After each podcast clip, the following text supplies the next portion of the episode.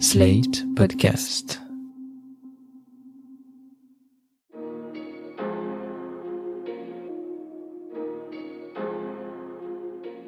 Bonjour et bienvenue dans Le Monde Devant Soi, le podcast d'actualité internationale de Slate.fr.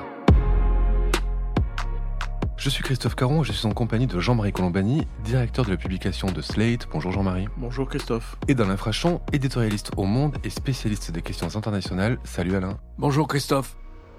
Avec nous, Ariane Bonzon. Ariane Bonzon, vous êtes journaliste indépendante. Vous couvrez la Turquie pour Slate et écrivez aussi pour Le Monde Diplo. Merci d'être avec nous. Bonjour. Après 20 ans au pouvoir, Recep Tayyip Erdogan se présente pour un troisième mandat à la tête de l'État turc ce dimanche 14 mai. Une candidature normalement impossible, mais autorisée par une astuce constitutionnelle. Et celui qu'on pensait indéboulonnable n'est pas sûr de remporter l'élection, tant l'opposition a su s'unir derrière un homme, Kemal Kılıçdaroğlu. Ce chef du CHP, le Parti social-démocrate, a réussi à réunir six partis, une alliance inédite depuis 20 ans en Turquie, et ainsi les sondages donnent des tendances serrées. Si l'on en croit les derniers chiffres donnés ce jeudi 11 mai par l'Institut Konda, Kılıçdaroğlu pourrait attirer 49% des voix au premier tour contre 43% seulement pour M. Erdogan. Un troisième candidat, Sinan Ogan, est crédité lui de 5% des voix, et un autre, Muharrem Ince, attirerait 2,2% des voix, mais ça c'était avant son récent retrait. Avant de parler en détail de cette élection, de ses candidats et des enjeux pour la Turquie et l'Europe, une question, rien de bonzon.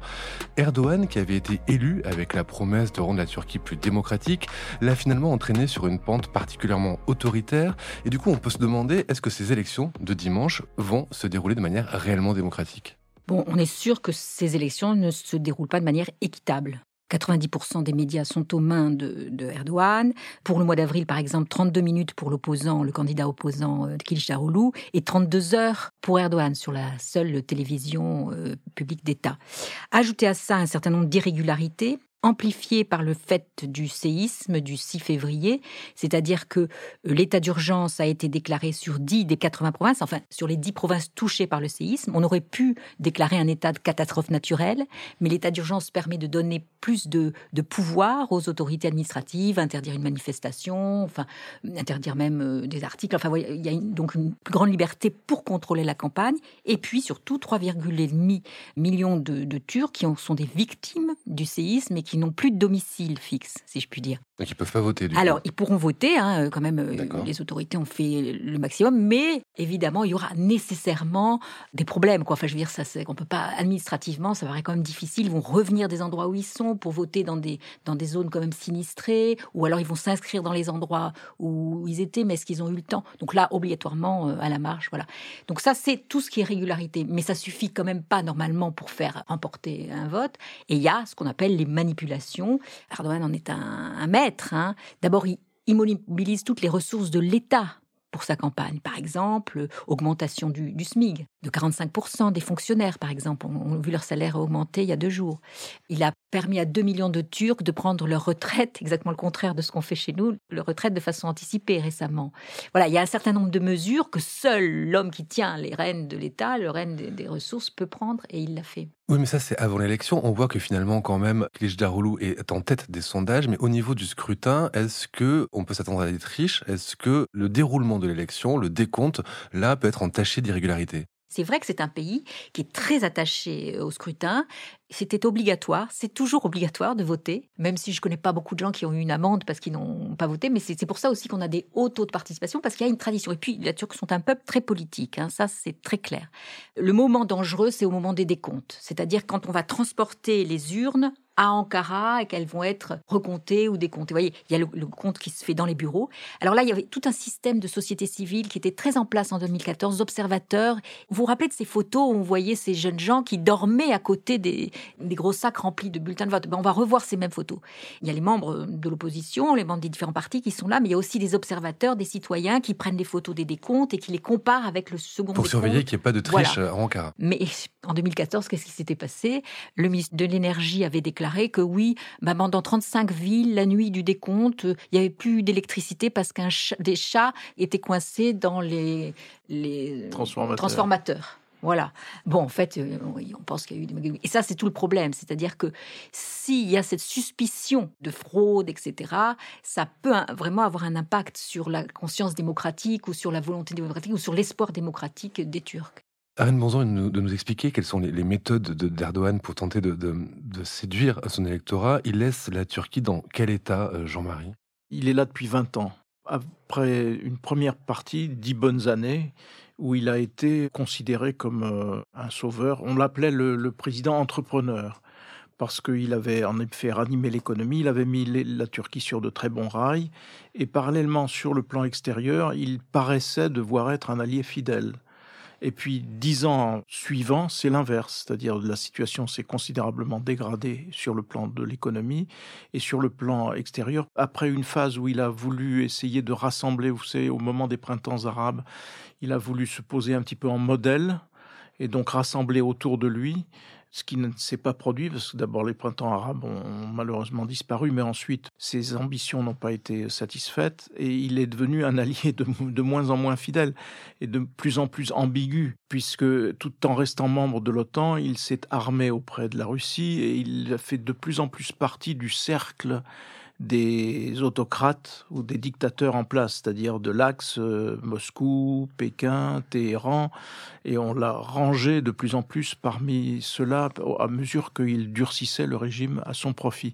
Et la situation économique aujourd'hui est absolument désastreuse et catastrophique, qu'en plus le choc du tremblement de terre et de ce à quoi Ariane a fait allusion et qui euh, a mécontenté évidemment de très larges parties de l'opinion. Alors on peut aussi se rappeler que au tout début de l'ère Erdogan, il y a un tremblement de terre et que ce tremblement de terre euh, favorise au fond son élection s'il est battu, à la fin de son ère, il y aura aussi un tremblement de terre qui accompagnera ou provoquera sa chute.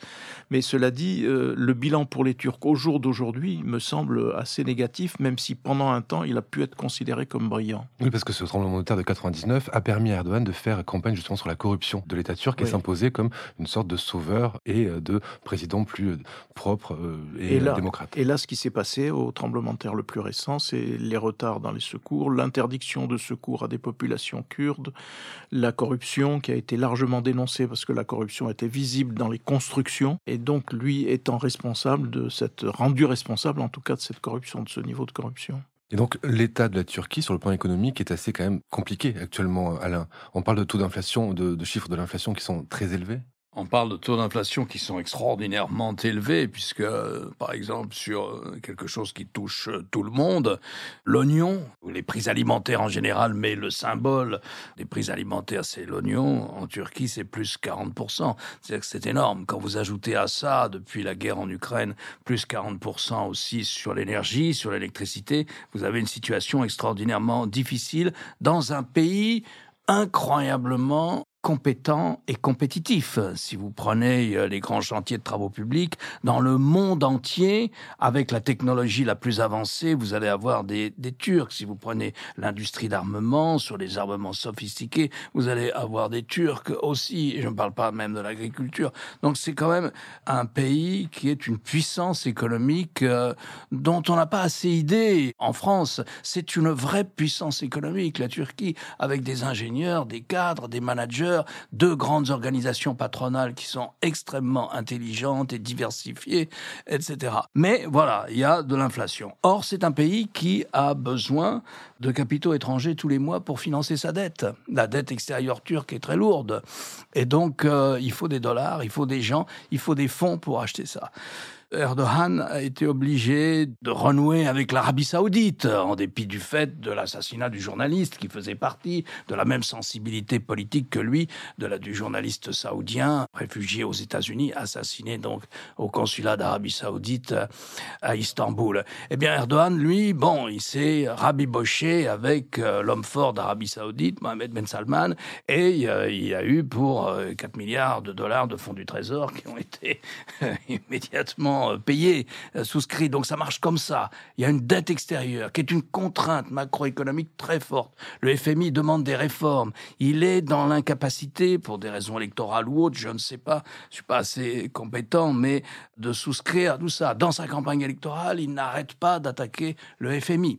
Sur ce plan-là, quelque chose s'est passé chez Erdogan. Voilà un homme qui, quand il prend le pouvoir, surfe sur un grand Turc qui était, rendons-lui hommage, puisqu'il est mort il y a quelques jours, qui était Kermal Davis. grand, grand, grand ministre de l'économie et des finances de la Turquie, qui était ensuite euh, un des grands économistes euh, du Fonds monétaire ou de la Banque mondiale. Et lui ne change rien aux réformes de libéralisation de l'économie. Donc il surfe là-dessus très intelligemment. Et puis je ne sais pas ce qui se passe face à de l'inflation comme tout le monde il se met à tenir un discours totalement irrationnel. C'est-à-dire qu'il prend le contrôle de la Banque centrale, il vire tous les banquiers centraux qui disent il faut relever les taux d'intérêt, même pas forcément dans des proportions. Il dit non, non, pas du tout, vous n'avez rien compris à l'économie. Tout ça, c'est un plan occidental contre la Turquie. Et d'ailleurs, sa propagande électorale en ce moment est sur ce thème, le plan occidental, de manière paranoïaque, contre la Turquie. Donc, euh, c'est le FMI, c'est les États-Unis, c'est l'Union européenne. Et donc, euh, voilà, il y, a eu, a deux Erdogan. Il y en a eu un qui était intelligent sur le plan économique et un autre qui a été complètement farfelu et, euh, et qui laisse le pays dans cette situation-là. Mais on peut directement rattacher cette évolution et ce discours au souverainisme. C'est un virage nationaliste. Qu'est-ce qui a provoqué ce, ce, C'est un virage nationaliste. Ben, c'est le, le, fait que l'opinion évolue. C'est un phénomène général. C'est pas un phénomène lié à la Turquie. C'est un phénomène qu'on connaît partout. Cette flambée nationaliste, à commencer par la Russie, puisque la guerre euh, contre l'Ukraine est essentiellement une des manifestations de ce nationalisme. C'est ce nationalisme-là que l'on voit à l'œuvre chez Erdogan et qui se traduit par euh, des slogans qu'on entend aussi en France aussi euh, le discours anti-Union européenne, le discours euh, sur la dette, le discours sur Yaka, c'est tout à fait la, même feuille de route. Et d'ailleurs, la situation est à ce point dégradée que dans le programme de l'opposition, il y a évidemment en numéro un la lutte contre l'inflation, mais ça veut dire une inversion de la pratique de la Banque centrale qui jusqu'à présent continue dans sa politique de baisse des taux alors même que l'inflation galope, ce qui est quand même une aberration totale. Donc, une promesse douloureuse de la part de l'opposition d'ailleurs, promesse douloureuse de revenir à une forme d'orthodoxie pour vaincre l'inflation et pour rétablir un certain nombre d'équilibres, et la promesse aussi que un nouveau gouvernement d'opposition aurait l'assentiment du monde extérieur et que donc il pourrait à nouveau attirer ce qui manque à la Russie, à la, Turquie aujourd'hui, c'est-à-dire des investissements, des investissements donc étrangers. Et donc là, le chiffrage est assez ambitieux de la part de l'opposition d'arriver à ce. Et en même temps, on découvre que un certain nombre de milliards de dollars sont arrivés dans les caisses de la Turquie, et tout le monde dit que c'est la provenance probable et la provenance russe. Donc on a là les principaux éléments de ce qu'évoquait tout à l'heure euh, Alain. Arène Bonzon, vous, comment vous analysez ce changement d'Erdogan qui arrive, encore une fois, en, président entrepreneur, hein, comme l'a dit euh, Jean-Marie Colombani, en, président démocrate, et qui, finalement, a mis mandat, euh, au bout de dix ans de, pouvoir, semble complètement changer de voie et de manière de faire. Qu'est-ce qui s'est passé Il était très bien entouré au début. Et comme l'a dit Alain, ils sont arrivés au pouvoir et ils ont pris le plan que Kemal Dervish, que j'ai bien connu, avait préparé, et ils l'ont appliqué à la lettre. Babachan, qui était le ministre de l'économie. Voilà, là, appliqué d'ailleurs, Babachan est passé dans l'opposition. L'AKP était un parti embrasse tout, c'est-à-dire qu'il y avait vraiment euh, des gens extrêmement différents et des gens compétents. L'État était tenu par l'établissement kémaliste. Hein, et une partie aussi par cette euh, confrérie qu'on appelle les gulénistes, hein, qui étaient des musulmans. Euh, pour eux, les écoles étaient plus importantes que les mosquées, et donc ils tenaient un certain nombre de rouages de l'État. Et c'était des gens compétents.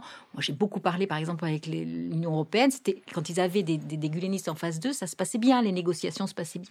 Et avec le, coup d'État, euh, la tentative de coup d'État qui a de la part des gulénistes, voilà, alors attribué les gulénistes ont, joué un rôle, mais sans doute pas les seuls. Eh bien, l'État a été purgé. Il y a eu une réappropriation de, de l'appareil d'État par Erdogan et une désinstitutionnalisation de l'État. Et donc, il a détricoté tout ce qui avait été euh, solidifié, etc. Et il a mis des gens qui sont plus des ultranationalistes avec qui il s'est allié et qui sont beaucoup moins compétents et qui sont minés aussi par la mafia, il faut le dire.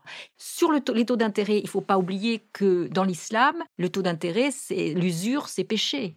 Et il y a aussi ce petit signe-là qui fait au milieu conservateur, parce qu'il passe son temps à faire des petits signes aux conservateurs, aux islamistes, à l'islam politique, pour essayer de les récupérer, parce qu'un certain nombre de musulmans euh, conservateurs, euh, militants euh, d'islam politique, sont passés dans l'opposition. Hein. Et ça peut être aussi un, un signe, c'est peut-être pas le seul, mais ça peut être aussi ça qu'il veut faire. Alors parlons-en de cette opposition, puisque c'est quand même assez inédit, ces tendances qui sont présentées par le sondage dont, je vous ai parlé. Et qui c'est cet homme, Kemal Kılıçdaroğlu, qui se présente face à Erdogan et qui fait presque 50% au, premier tour, et qui a réussi quand même le tour de force à faire une alliance de six partis qui semble quand même alliance, une alliance très hétéroclite? Oui, on lui prêtait pas grand-chose à Kilicdaroglu. Il est un peu fade, mais en fait, c'est un type assez placide, mais qui est pas sans malice, hein, je dirais. Bon, c'est un fonctionnaire, ce qui est assez rare parce qu'il est alévi, c'est-à-dire qu'il fait partie d'une communauté, disons 20% de, la Turquie, qui sont des musulmans un peu hétérodoxes, avec un mélange de chiisme, de christianisme, enfin une région assez syncrétique de rosoratrisme, et qui ont été toujours euh, montrés du doigt par Erdogan. D'ailleurs, il a fait une vidéo pour dire, bah oui, je le dis, je suis alévi. Et ça, c'était un sujet tabou et il a pris un revers, Erdogan. Il lui a coupé l'herbe sous les pieds. Erdogan ne peut plus polariser la société entre nous les sunnis, nous le vrai islam et ces alévis qui sont euh, voilà. Alors l'alévisme c'est égalité des femmes et des hommes. On fait pas le ramadan. C'est une, une, religion euh, très différente, beaucoup moins dure que le sunnisme conservateur. Et ça c'est très important parce que lui a quand même eu un rôle euh, dans la fonction publique, c'est assez rare. Donc c'est un fonctionnaire. Il joue la carte de l'union et il joue aussi la carte, par exemple, il a tendu la main justement aux femmes voilées, il a tendu la main aux Kurdes, ce qui n'était pas évident venant de sa part, parce que en fait, le fond de ce qu'il est, c'est quand même un nationaliste, hein. comme tous ces partis qu'il a réunis dans la même alliance, qui sont extrêmement différents. Il y a l'islam politique, il y a une extrême droite ultranationaliste, il y a des libéraux conservateurs, il y a le CHP qui a une tendance social-démocrate, même si elle n'est pas majoritairement social-démocrate. Tout ça, il les a mis ensemble.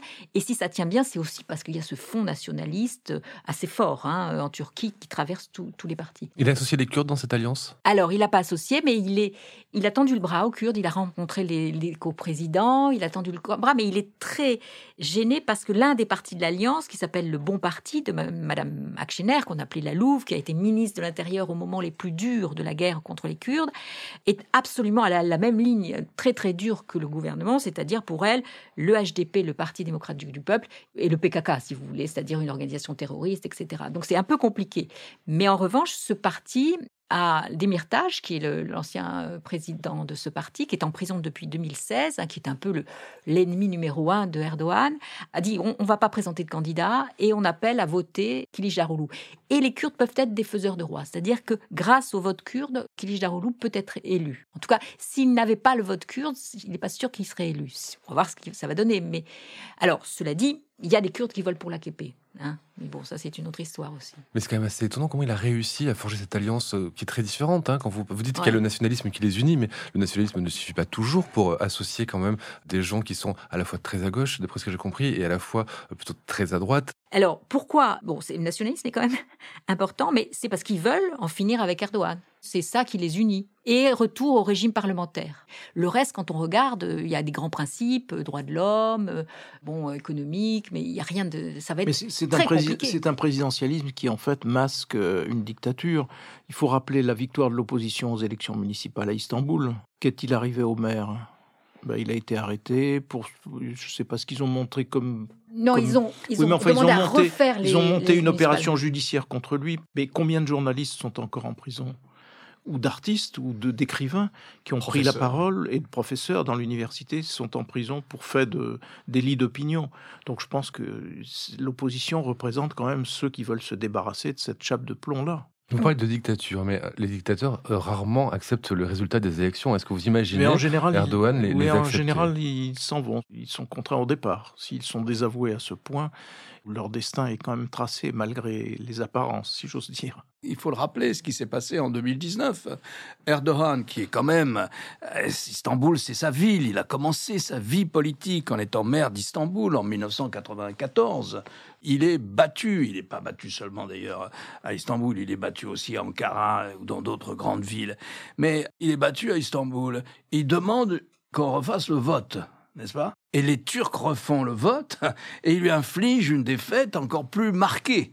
Donc ça, c'est la singularité, me semble-t-il, du système turc. Et ensuite, comme dit Jean-Marie, on va trouver un dossier fiscal au maire. Comme ça, il ne peut pas se présenter lui-même à l'élection présidentielle, si jamais il avait pensé se présenter à l'élection. Je dirais que là, on a le système turc, avec tout ce qu'il représente d'autoritarisme et de dictatorial, et en même temps cette marge, qui est la marge qui se sont ou qui subsiste encore, qui est que quand on revote à la demande du pouvoir, eh bien le pouvoir, il est à nouveau condamné par l'opinion et encore plus sévèrement condamné. Et quand on écoute actuellement euh, un certain nombre de gens de l'opposition, il y a une espèce de rêve qu'on va donner une leçon, qu'on va montrer que nous, on va être capable, nous les Turcs, d'en finir par la voie des urnes avec cette autocratie turque. Beaucoup de gens disent, ah bah, vous allez voir, nous, on va y arriver. Et c'était très intéressant. Bah, D'abord parce qu'effectivement, hein, quand on voit ce qui se passe en Iran, en Russie, ça, ça peut être effectivement, si ça marche, ça serait intéressant. La seconde raison pour laquelle je trouve ça très intéressant, c'est parce qu'au fond, l'Union européenne n'y sera pour rien. Madame Colonna est allée là-bas. Elle a dit Est-ce que je peux faire quelque chose pour l'opposition? On lui a dit Surtout taisez-vous. La même chose aux Américains. Surtout taisez-vous. On ne veut pas vous entendre parce qu'il suffit que vous ouvriez la bouche pour qu'on dise qu'on est, euh, on est vos, agents, quoi, vos, otages ou vos, marionnettes. Donc surtout. Et on le voit bien, il n'y a absolument pas de déclaration. Macron n'a pas fait de déclaration, etc. Voilà, ils vont se débrouiller sans l'Union européenne. Et le grand drame de la Turquie, c'est qu'elle a parfois fait jouer à l'Union européenne un jeu de l'opposition. C'est-à-dire qu'on prenait des décisions parce que l'Union européenne le voulait, parce qu'on voulait plaire à l'Union européenne, parce qu'on voulait adopter telle chose. Et là, non. L'Union européenne, de toute façon, les négociations sont marginalisées, on n'en parle plus ou quasiment pas. Et c'est vraiment quelque chose qui vient de la Turquie avec une opposition qui s'est professionnalisée, vraiment. Ils sont là, ils sont là dans les, bureaux de vote, ils sont très présents, ils contrôlent leurs clips, leur campagne électorale et, regardez un peu les réalisations. Bon, Roux a choisi quelque chose de très sobre dans sa cuisine. Hein. Il n'y a pas que lui, on, connaît quelqu'un d'autre en France qui parle de sa cuisine. Mais bon, l'Union européenne n'y est pour rien et c'est très bien. Alors justement, à propos d'international, qu'est-ce que changerait une victoire de Kılıçdaroğlu pour les relations entre la Turquie et l'Occident en général et la Turquie et l'Union européenne en particulier? Vous avez dit hein, que le processus, un éventuel processus d'adhésion de la Turquie à l'Union était complètement abandonné, mais est-ce qu'avec une démocratisation, un pays qui va mieux, est-ce que c'est quelque chose qu'on pourrait envisager? Qu'est-ce que ça pourrait changer Il sera difficile de faire comme de présidence. Ben, il sera difficile cette fois de se taire. Il sera difficile de ne pas faire comme s'il ne s'était rien passé. Et donc, ce que les capitales européennes attendent, c'est une amélioration des relations. D'abord, euh, la levée du blocus euh, ou du veto turc sur l'entrée de la Suède dans l'OTAN, et puis la fin de la guerre ou la guerre tout court que la Turquie mène contre la Grèce dont je rappelle qu'elle est armée, la Grèce, essentiellement par la France. Donc euh, c'est là une, vraiment quelque chose de grave. Et donc on attend au moins sur ces deux fronts-là une amélioration, et puis on attend l'ouverture de la part de l'opposition turque et de la part de l'Union européenne. Je crois que c'est une idée assez bien accueillie de renégociation de l'accord d'union douanière qui euh, joint la Turquie à l'Union européenne. Et ça, c'est de nature évidemment à changer quand même le climat entre les deux entités. Kılıçdaroğlu, une victoire, qu'est-ce que ça changerait sur le plan des relations avec les États-Unis, avec la, la, Russie, parce qu'on a vu d'ailleurs qu'avec la Russie, Erdogan avait un jeu qui était un peu double, sinon trouble.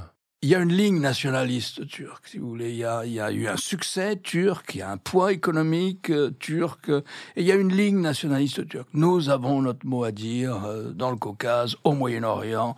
Alors, c'est pas forcément à la manière d'Erdogan, mais voilà, tout va pas changer du jour au lendemain. En revanche, il y a des alliances et qui ont perdu tout sens avec Erdogan. C'est par exemple l'Alliance Atlantique, puisqu'il a acheté quand même un système de défense antiaérien, donc qui touche à toute l'informatique de, militaire des S-400 euh, en Russie. Alors bon, je crois qu'il ne les a pas déployés.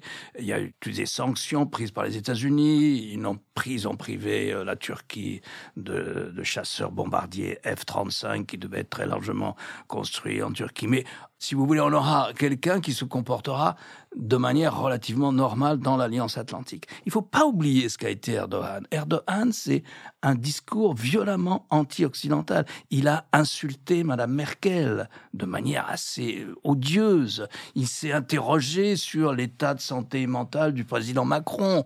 Il y a quand même une sorte de hargne anti-occidentale chez Erdogan qui n'est pas celle qui devrait être celle de quelqu'un qui se veut un allié, qui est en pourparler, qui est en négociation en permanence avec l'Union européenne. Donc ça, je pense que ça devrait changer.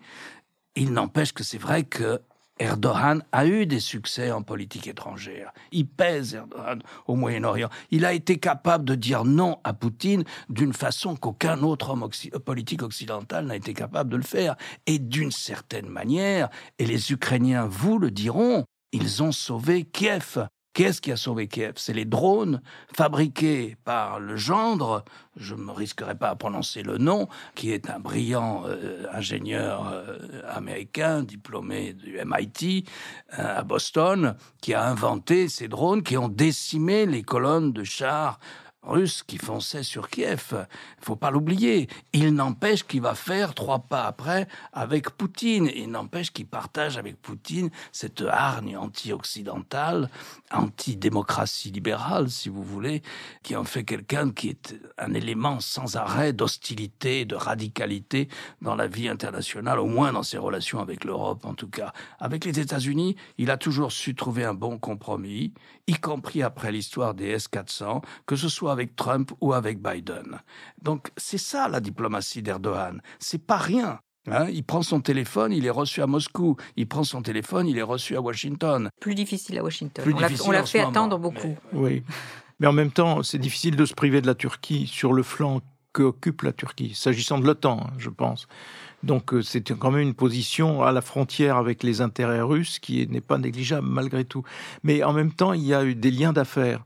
Il me semble que dans l'approvisionnement qui était celui de l'Italie par le gaz euh, russe, il y a entre le point de départ et le point d'arrivée une station intermédiaire, et cette station intermédiaire est détenue par un, trio très célèbre, Berlusconi, Poutine, Erdogan et donc ils prélèvent leur dîme au passage. Donc euh, voilà, on sait aussi cela. Donc euh, une dernière question que je voudrais poser, si c'est possible à Ariane, il y a aussi une implantation turque en Allemagne très forte et aussi un peu en France. Comment se déterminent les communautés turques par rapport à ces élections? Précisez qu'il y a une participation record en Allemagne hein, de la diaspora turque euh, lors de cette élection. Alors la participation en France, il y avait 400 000 euh, inscrits, il y en a 200 000 qui ont voté, donc 50 ce qui est à peu près la même chose qu'aux dernières élections. En revanche, on me disait qu'il y avait quand même pas mal de primo-votants et beaucoup de femmes aussi qui avaient voté. C'était assez bien organisé. On vote plus pour la KP en France qu'en Turquie et on vote plus pour le parti pro-kurde en France qu'en Turquie. La raison, c'est que l'immigration est soit une immigration de travail laborieuse, d'Anatolie, conservatrice, musulmane, qui votent pour la KP, soit souvent des réfugiés politiques kurdes qui votent donc pour le parti pro-kurde. Donc euh, le clivage est beaucoup plus marqué. Mais voilà, les élections ont eu lieu du 27 avril au 9 mai. Les urnes sont parties le 9 mai en avion de Lyon avec chaque fois des représentants des partis qui étaient dans le bus. Et puis, vous imaginez l'ambiance d'ailleurs quand on connaît les tensions entre les partis parce qu'il y a eu des représentants des partis qui sont venus dans l'avion de Turquie prendre les urnes. Enfin bon, voilà. Ça a été fait, je crois, assez sérieusement. On m'a raconté qu'il y avait même quatre serrures pour, euh, dans la pièce où on mettait les, les urnes et que chaque représentant du parti plus un membre du consulat avait chacun sa clé et qu'on ne pouvait ouvrir cette porte que si les quatre étaient là. La confiance règne. Merci beaucoup Jean-Marie, merci Alain, merci beaucoup Ariane Bonzon pour vos, explications. Alain, je rappelle votre chronique chaque jeudi dans Le Monde et sur le monde.fr. Quant à vous Jean-Marie, je rappelle votre participation à l'émission politique sur France 24 le jeudi aussi. Merci à tous et à la semaine prochaine. Merci Christophe. Merci Christophe.